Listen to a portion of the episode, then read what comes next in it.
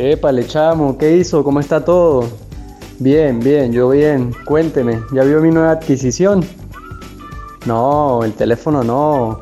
La chama con la que estoy saliendo. Chamo, dígame ese trofeo. Está buena por donde se lo mire. Cuénteme, ¿qué le parece? Pues a mí no me gusta, pero me entretiene. Además, ese muchacho es muy bello. Bueno, creo que está como cachorro para nosotras, pero también sirve.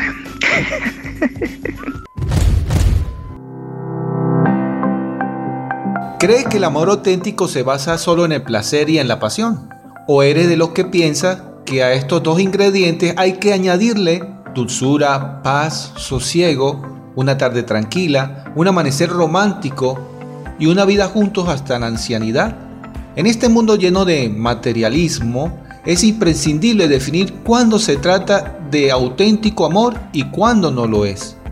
Para los novios es importante conocer si lo que estás viviendo en actualidad se refiere al verdadero amor o a una ilusión pasajera.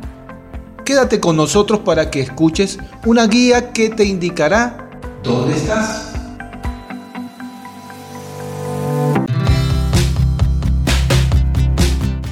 Hola, salud y bendiciones. Somos Iván y Eglis de Casa de Oración. Síguenos en Twitter e Instagram como arroba Casa de y en la web casadoración.com. Hoy deseamos compartir con ustedes este tema.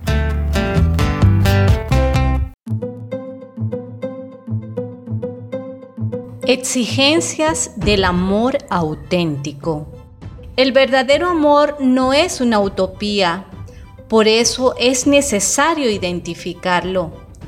Pero cuando el amor no es auténtico o cuando es un falso amor, cuando se identifica solo con el placer y se convierte en un sentimiento superficial capaz de influir en la voluntad del otro, cuando se convierte en una droga pasajera que rehúsa el compromiso, es pura pasión desconectada de la responsabilidad. Cuando se experimenta y se utiliza a la persona, es decir, el yo te amo significa yo te necesito. Y en cuanto se acaba la necesidad, se acaba la relación. Nada de amor, solo egoísmo. Cuando se cosifica al otro como algo que llena mi vida y que me sirve para conseguir mi felicidad, pero no pienso en él. Cuando se confunde con el poder y el afán de poseer, el varón desea conquistar a la chica más linda y voluptuosa, como un trofeo delante de sus amigos, y la mujer por su parte desea conquistar al chico con el mejor carro y la mejor chequera para que la complazca en todos sus caprichos. ¿Cuándo el amor es auténtico? Cuando se busca la felicidad del otro desinteresadamente.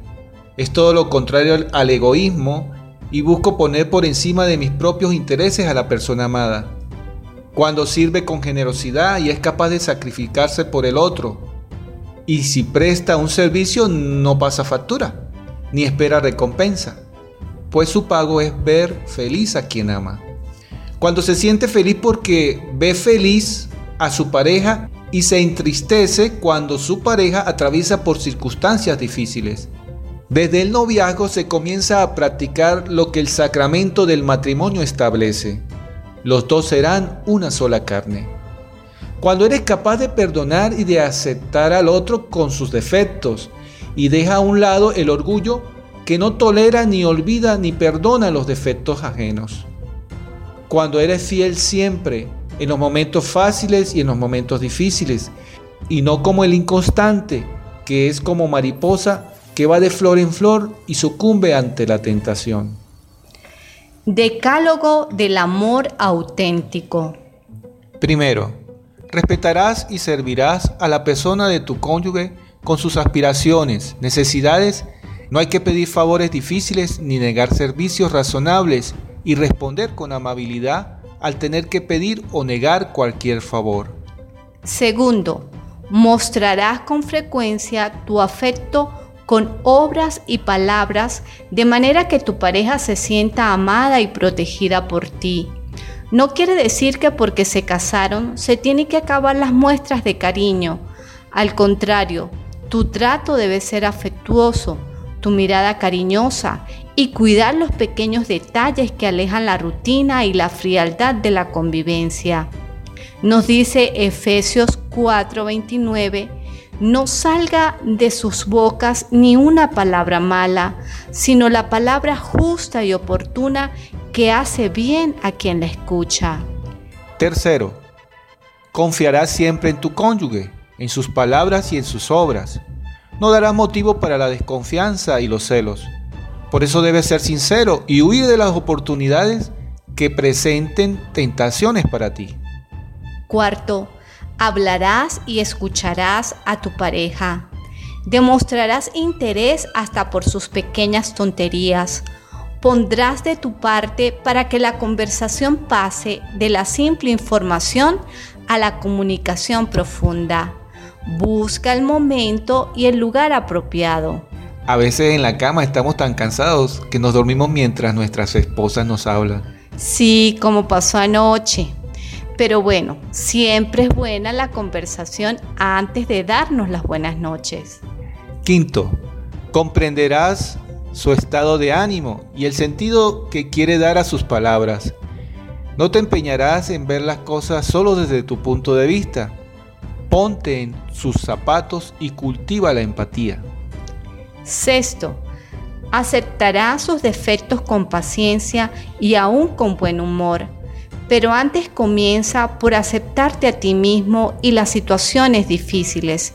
Procura no irritarte con los contratiempos vive en paz y comunica paz. La carta de los Efesios 4, versículo 30 nos dice, arranquen de raíz de entre ustedes disgustos, arrebatos, enojos, gritos, ofensas y toda clase de maldad. Más bien sean buenos y comprensivos unos con otros, perdonándose mutuamente como Dios los perdonó en Cristo. Séptimo, Elogiarás y motivarás a tu pareja con la sincera alabanza de sus valores y tareas. Preocúpate de su realización personal y que no tenga quejas fundadas por tu poca valoración de lo que hace por ti o por los hijos. Elogia sus esfuerzos por pequeños que te parezcan. A propósito, Eglis, ¿te quedó muy rico el arroz? Gracias, mi amor. Octavo, corregirás constructivamente sus defectos de manera oportuna y con suavidad en las palabras. La crítica inoportuna, con cierto desprecio, irónica, agresiva o insistente, hace explotar el orgullo de tu cónyuge y levanta un muro que enfría la relación. Noveno. Reconocerás tus errores y pedirás perdón por tus ofensas y omisiones. Procurarás corregirte con la misma prontitud y diligencia con que tú lo exiges.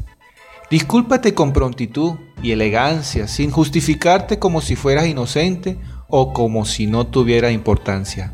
Décimo, perdonarás y olvidarás con generosidad las ofensas recibidas de tu cónyuge. El cáncer del amor es el orgullo que no perdona y que está pronto a responder ojo por ojo y diente por diente. Recuerda tu compromiso al rezar el Padre nuestro. Perdona nuestras ofensas, como también perdonamos a quienes nos ofenden. ¿Cómo madurar en el amor? Practicando este decálogo y con estos sanos consejos. La reflexión sobre lo que cada uno considera el verdadero amor puede ser que no compartan las mismas opiniones, pero sí que mantengan la unidad en las exigencias fundamentales. El examen personal que cada uno puede hacer por separado sobre cómo vive los mandamientos del decálogo del amor auténtico, teniendo como propósito cambiar positivamente en los puntos que considera está fallando. Alejar el veneno que corroe el amor como sucede con un carácter violento y autoritario, y con hablar y hablar sin dejar que el otro exponga sus opiniones. Alejar la venganza, el egoísmo, el atacar y ponerse a la defensiva. la frialdad en el trato y las ofensas. Nos dice la carta a los Colosenses 3, versículo 12, pónganse pues el vestido que conviene a los elegidos de Dios, sus santos muy queridos, la compasión tierna, la bondad, la humildad, la mansedumbre, la paciencia. Practicar el difícil pero necesario arte de dialogar para resolver los pequeños o grandes conflictos de la vida conyugal. De igual manera, la oración de los esposos creyentes que rezan juntos y piden la gracia para caminar en su amor. Nos dice el texto bíblico en Eclesiastés capítulo 4, más valen dos que uno solo, pues obtienen mayor ganancia de su esfuerzo. Si atacan a uno, los dos harán frente. La cuerda de tres hilos no es fácil de romper. El tema del diálogo es tan importante que lo tocaremos en un próximo programa. Y esa cuerda, esa tercera cuerda es nada más y nada menos que Dios. Rasgos del amor conyugal. La vida matrimonial ofrece maravillosas posibilidades de vivir el amor con todas sus exigencias. Es un camino que finalizará con la muerte. El matrimonio tiene un múltiple rostro porque es un amor simultáneamente humano, espiritual y cristiano, con sus altibajos, pero cobijado con la protección de Dios en el sacramento. El amor conyugal tiene múltiples cualidades, es fiel, permanente, exclusivo y fecundo. Se prolonga en los hijos. Y por si no lo sabías o no lo recordabas, el amor conyugal se puede demostrar con múltiples expresiones, mediante la admiración, la comunicación, el amor eros, el amor ágape, decirse cosas bonitas, compartir ideas, darse al otro sin reservas, escucharse, quererse, creerse, respetarse. No esperes para más tarde decirle te amo cuando lo puedes decir ahora. Hey, ¿qué esperas? Hazlo ahora. Es esperar. Puede, ser, demasiado tarde.